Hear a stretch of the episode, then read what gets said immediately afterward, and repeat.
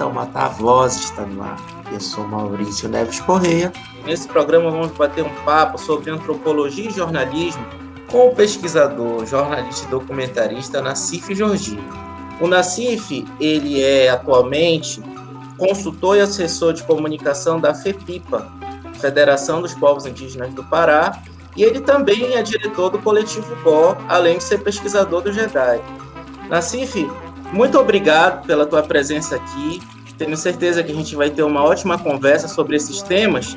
E esse programa especial, que é só em áudio, ele foi desenvolvido como uma das atividades da disciplina de Antropologia Cultural do curso de jornalismo da Universidade Federal do Amapá, a Unifap.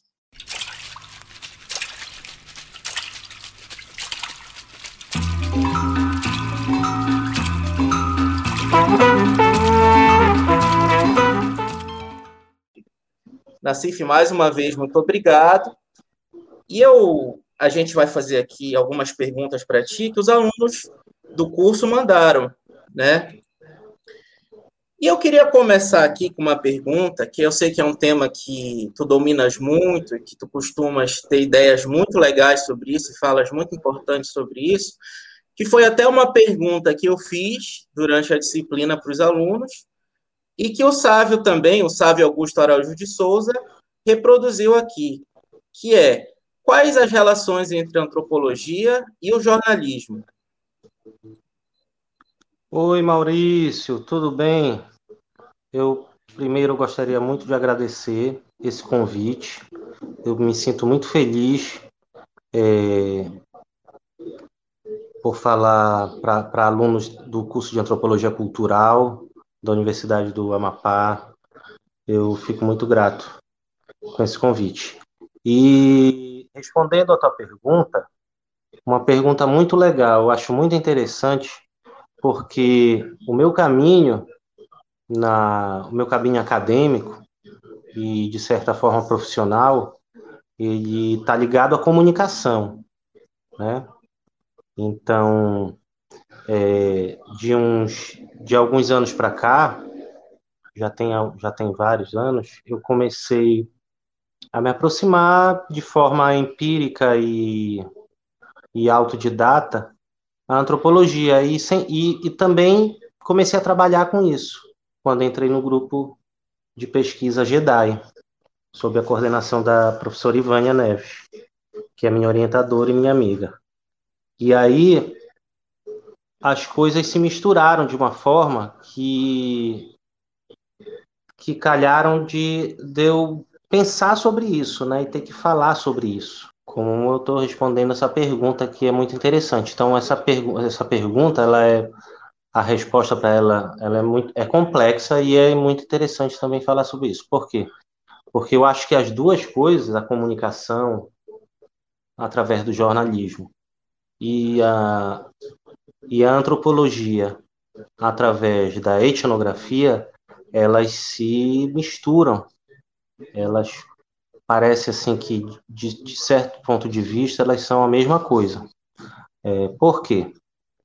Porque o jornalista, ele é aquele que vai até um outro lugar para saber o que aconteceu, e aí ele entrevista pessoas, ele anota no caderninho dele, e aí depois ele volta para a redação, e na redação ele tem que assimilar todo aquele material que ele acabou de ver lá na rua e que, e com a curiosidade dele, com a e com que ele já tinha estudado antes na pauta, ele tem que transformar aquilo numa matéria, né?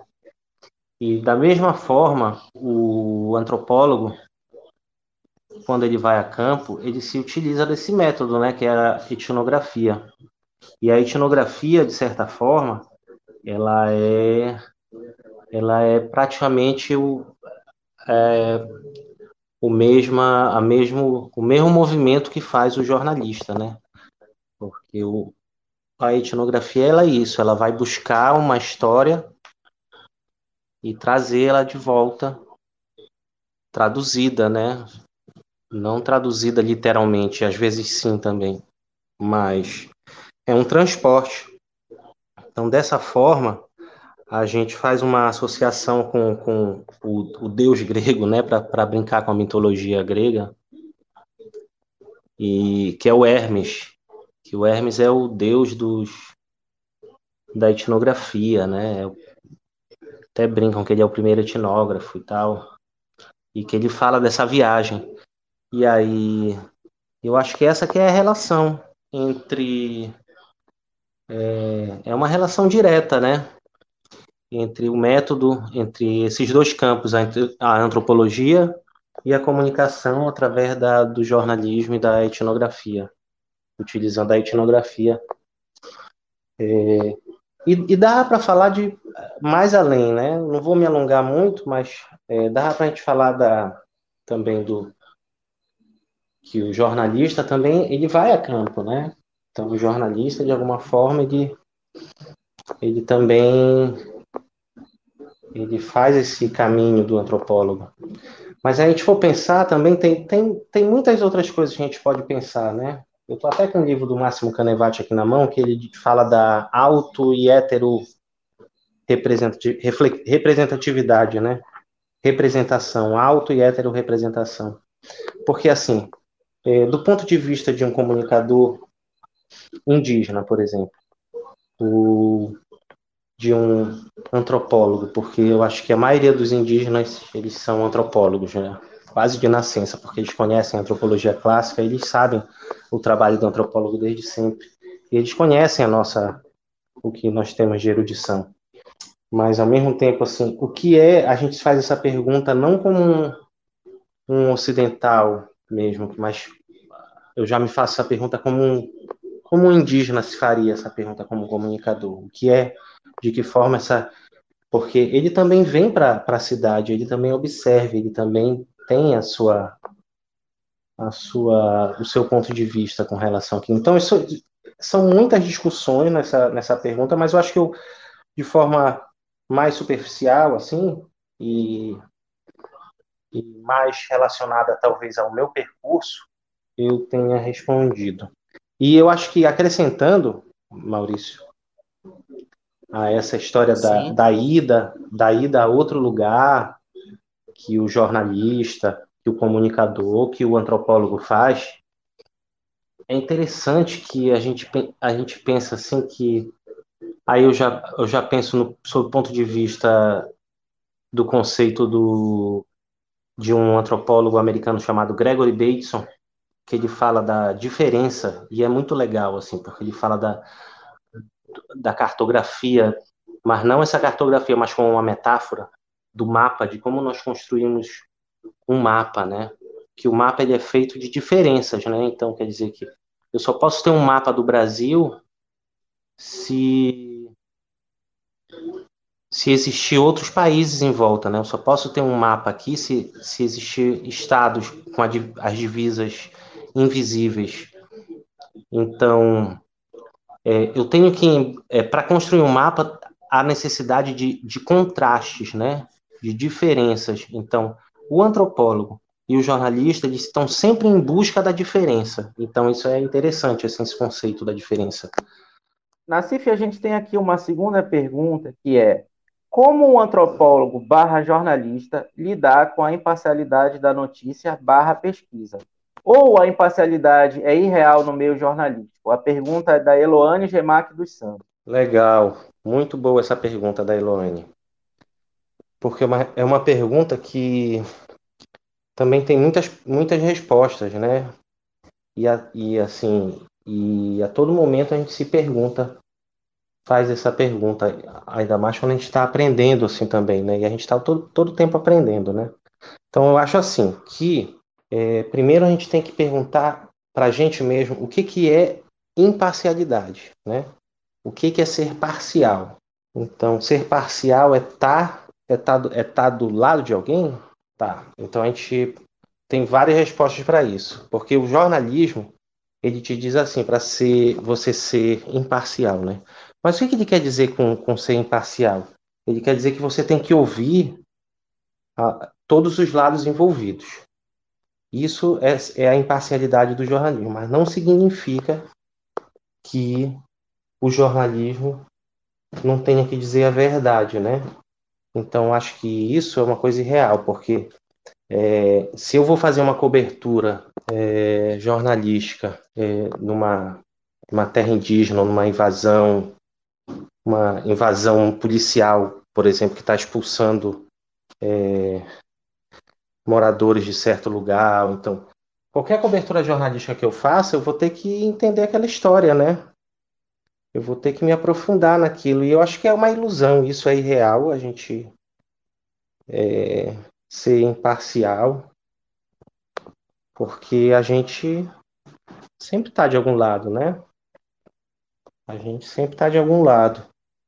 E não quer dizer que a gente, quando a gente escolhe um lado, a gente não significa que a gente seja contra o outro, mas a gente escolhe um lado porque acredita na verdade daquele lado, ou seja, então eu escolhi o lado esse lado de das questões indígenas, porque eu acredito que eles sofrem, eles têm seus direitos é, totalmente violentados e tal pelo por nós, pela, por, pela nossa cultura e tal. A gente sabe, a gente conhece a nossa história de invasões e de e toda a nossa história desse país. Então, é, eu, eu, ao mesmo tempo que eu tô, é, eu tô sendo parcial, também não, também não tô sendo parcial, tô sendo justo, sei lá. Então, é, é muito complicada mesmo essa pergunta, mas ao mesmo tempo ela clareia muita coisa é, nesse sentido. Porque assim, a gente sabe que tem jornalistas malvados, né? intelectualmente malvados. E a gente sabe que também tem antropólogos que fazem isso, né? A gente conhece, inclusive a antropologia contemporânea e recente e tal, que, por exemplo, que os Yanomami passaram na, na mão do, de certos antropólogos americanos e tal, e que a gente já conhece essa história. Então, é, as pessoas elas usam de todas as formas, né, o jornalismo.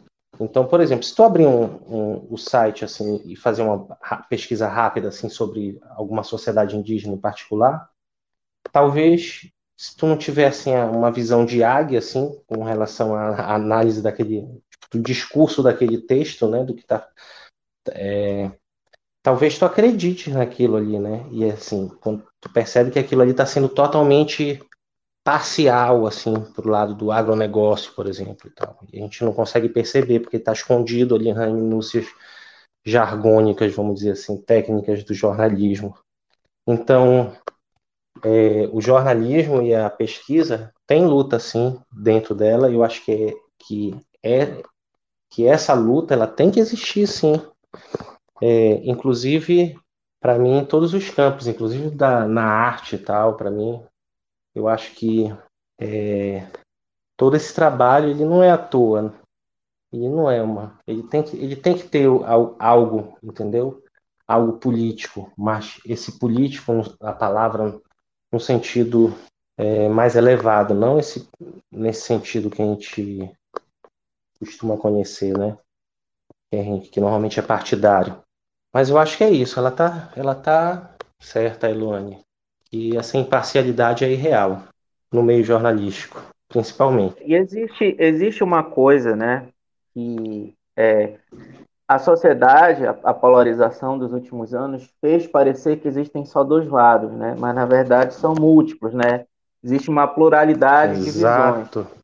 Exatamente. E que quando a gente é, acaba tendo um trabalho com um desses lados, isso não tira a nossa crítica, né? Porque o mundo não é tão cristalino, a gente sempre tem essas áreas, né?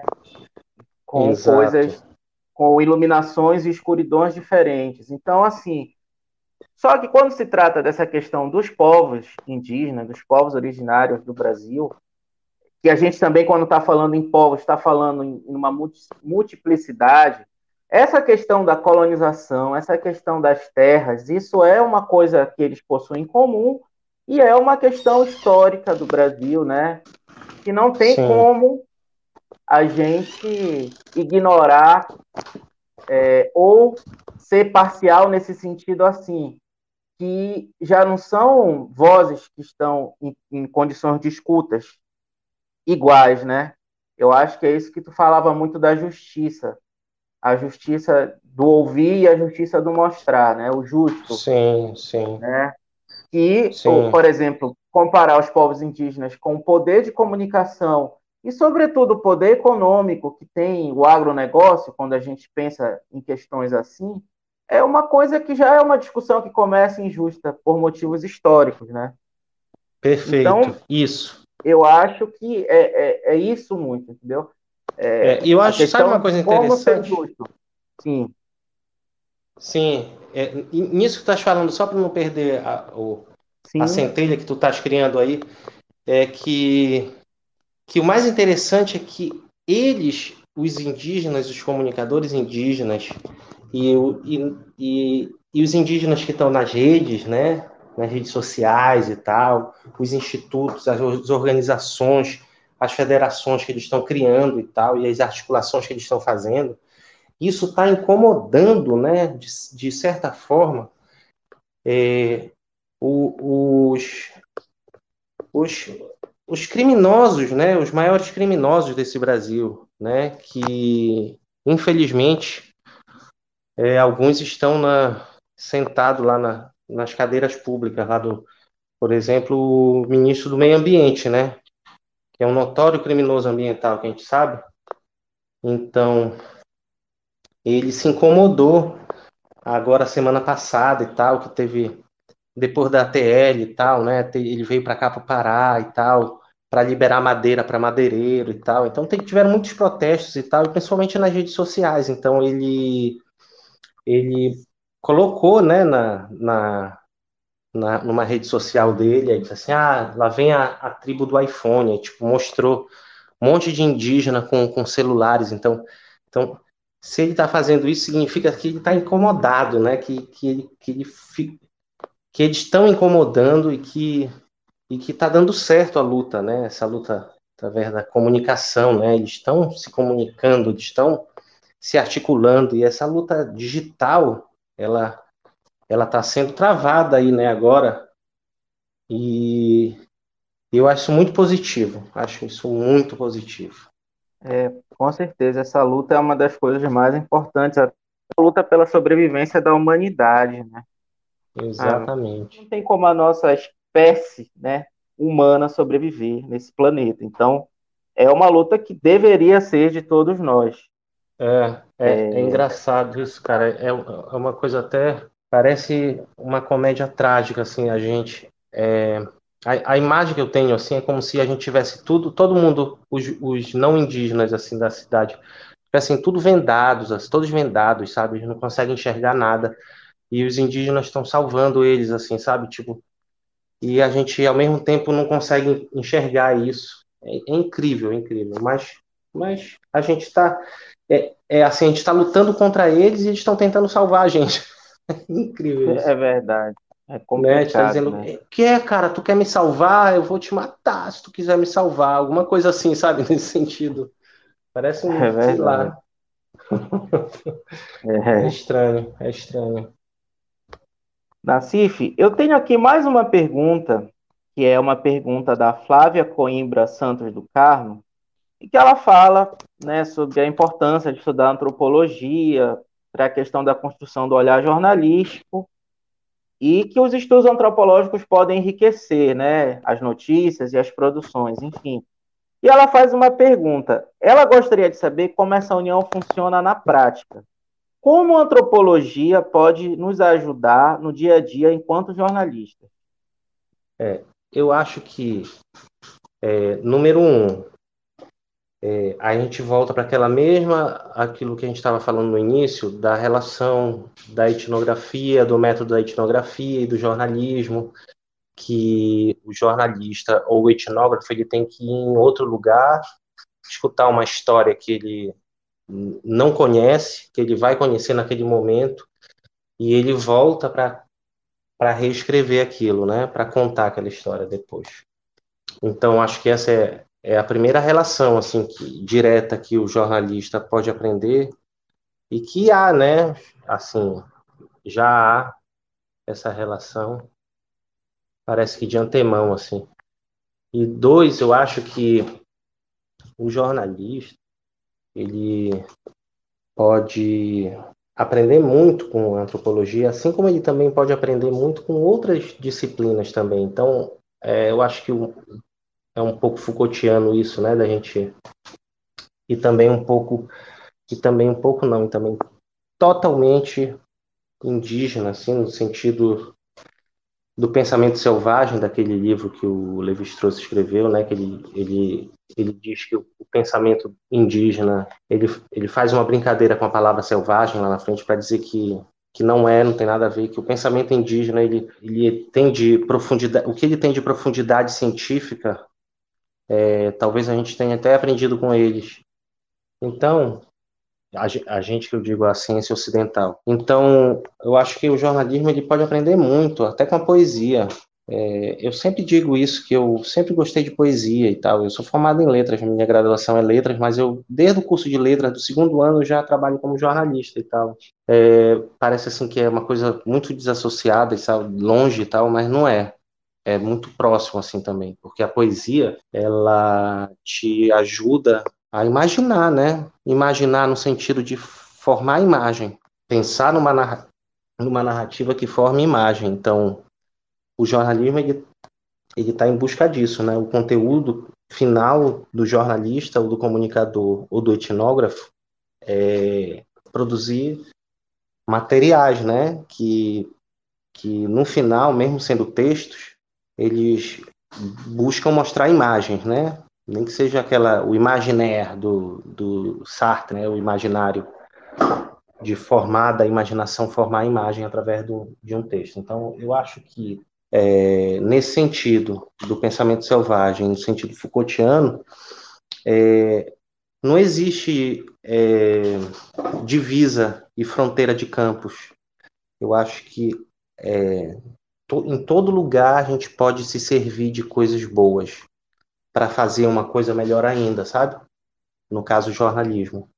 Então, desde a literatura, é, da poesia, a, a da poesia até a antropologia, a antropologia clássica, ela nos ensina, sim, a lidar, a, a ver imagem e também lidar com o outro, né? Então ajuda muito, tem uma relação direta, assim. Muito legal essa pergunta. Nassif, muito obrigado. A gente já está encerrando aqui só mais duas perguntinhas. Tem uma pergunta aqui é, da Isabel Ubaiara Farias, que também é muito interessante ela começa perguntando né, de que forma a cultura influencia no jornalismo. O jornalismo possui técnicas semelhantes em todo o mundo para a construção da matéria, seja na elaboração do texto jornalístico ou na apresentação de telejornais.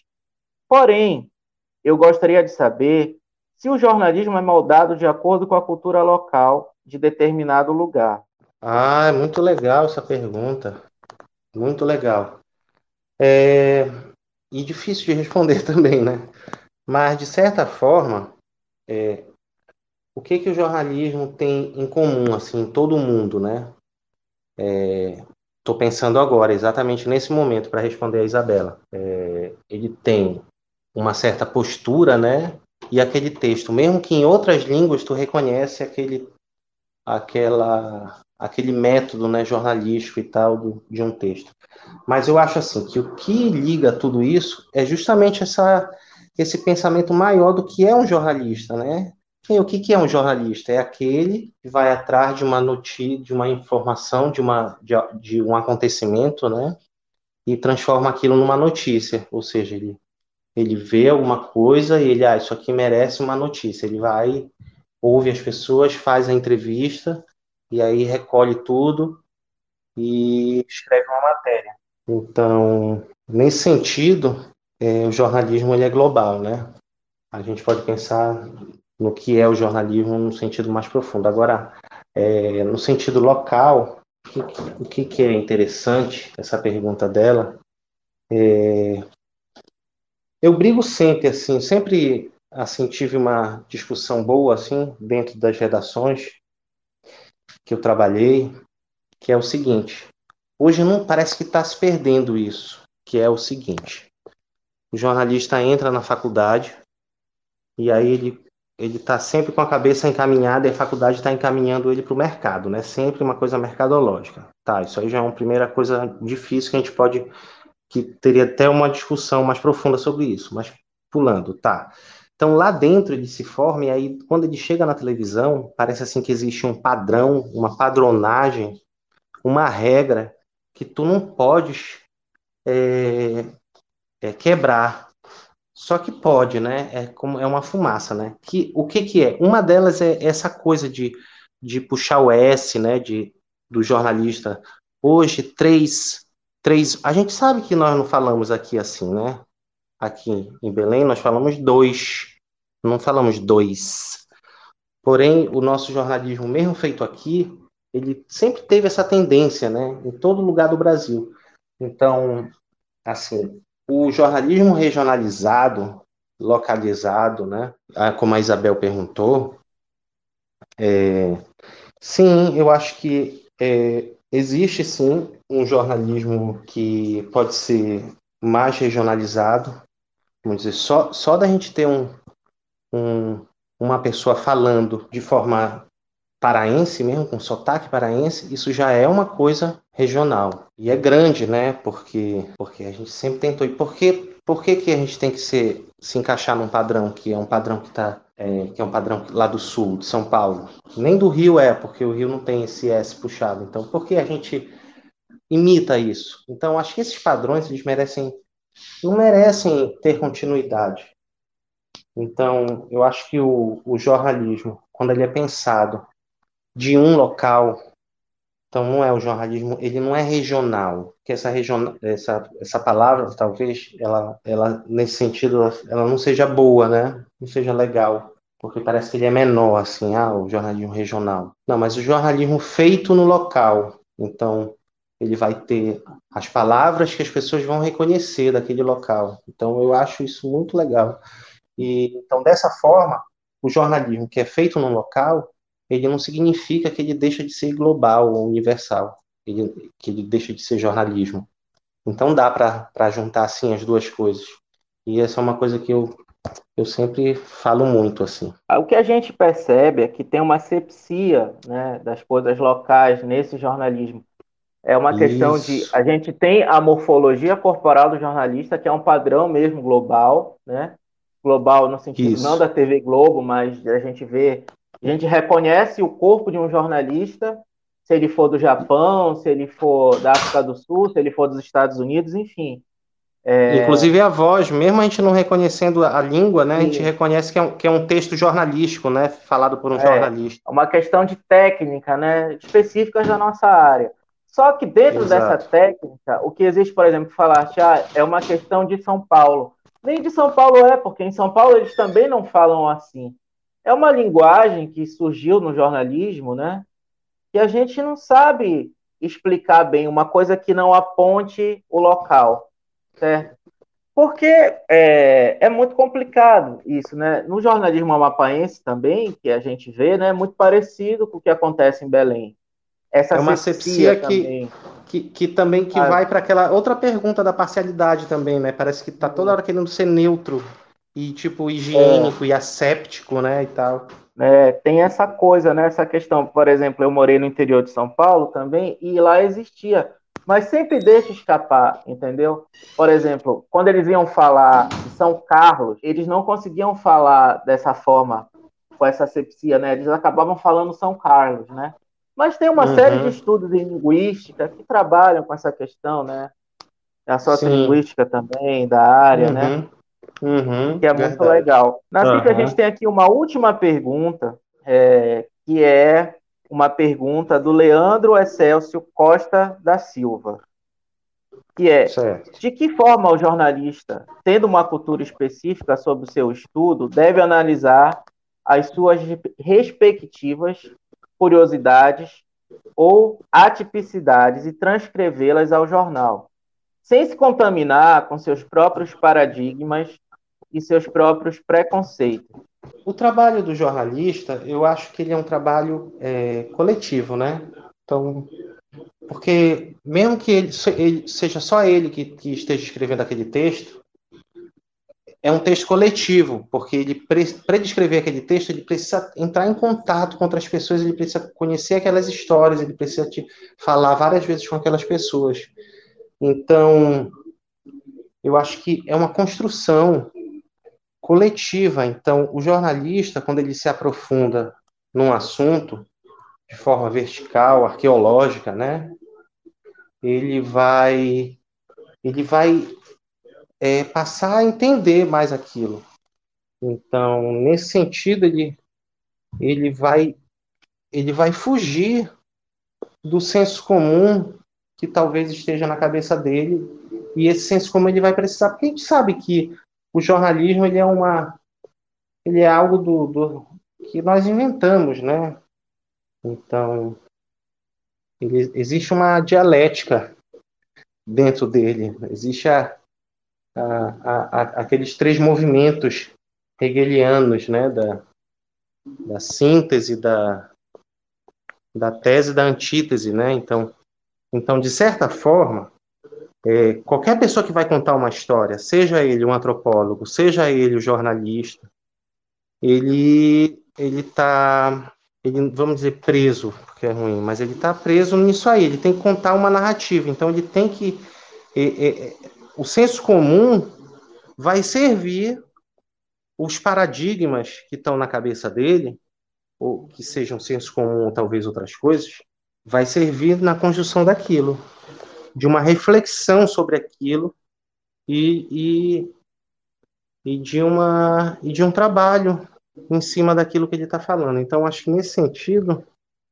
o jornal. Porque ele pergunta é, no sentido que, tipo, de, como que o, o, o que está na cabeça do jornalista não vai influenciar negativamente na hora dele falar aquilo, né? Mais ou menos assim. Mas então acho que é isso. Maurício. Eu acho que é isso. Então. Nacife, mais uma vez, muito obrigado por estar aqui com a gente, né? Em mais esse programa. Nacife é nosso parceiro é, de coletivo, de grupo e o nosso amigo de luta aqui na vida, né? É... Sim, mano. O Nacife também está aí nas redes sociais, ele tem um trabalho muito importante, é documentarista, né? Fez um documentário incrível lá com o povo Tembete Neterrara sobre a Batalha do Livramento. E esse documentário em breve, né, Nassif, deve estar tá indo para as redes, em deve junho. ficar aberto em junho, uhum. né? Uhum. Junho de 2000, é. né? 2021. Isso. Então, se Agora, você estiver é. ouvindo isso depois, né? Saiba que esse documentário já vai estar tá nas redes. É verdade. Pode me cobrar. É, é, olha uma promessa. O Nassif, quem quiser acompanhar mais o trabalho dele, pode acessar o site da FEPIPA, né, que ele vai estar tá com, com, matérias lá, o Instagram da FEPIPA também, é, uhum. o, o, Instagram do Coletivo Go, né, e as redes sociais do Coletivo Go, a gente também tem canal no YouTube, e o site do uhum. Jedi também, que já uhum. deverá estar lançado a esse ponto, que é o www.jediamazônia.com.br. Uhum, maravilha. Eu só tenho te agradecer, Maurício. Agradecer as perguntas dos alunos. É, através das perguntas que eles fizeram, eu pude observar é, a erudição mesmo deles, o compromisso e a, a busca né, que eles têm e eu queria dizer uma última palavra aqui, depois que eu já agradeci, dizer, a, continuar falando da, com relação aos alunos, e que eu acho que esse é o caminho, gente porque é, o caminho do jornalista ou do antropólogo ele, ele, se faz através de perguntas. Então, quanto melhor a pergunta que tu faças, melhor a resposta que tu vais, tu vais ter.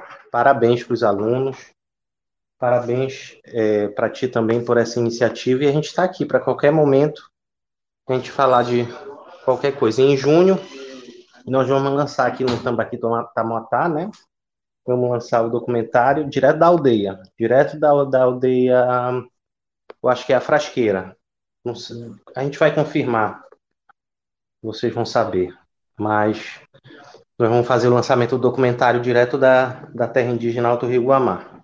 Beleza? Maravilha, maravilha. Nacife, mais uma vez, gratidão, muito agradecido pela tua presença aqui E claro, queria agradecer muitos alunos que participaram aqui com a gente hoje, que mandaram suas perguntas. É o que o Nassif estava falando, né? Eles são alunos incríveis, Nassif, a participação deles, assim, a gente se enriquece muito também. Tenho certeza que essa geração de, de jornalistas aí que vão aparecer na Amazônia é, vão fazer um trabalho muito importante para todos nós. É isso, gente. Fica por aqui hoje. Até a próxima.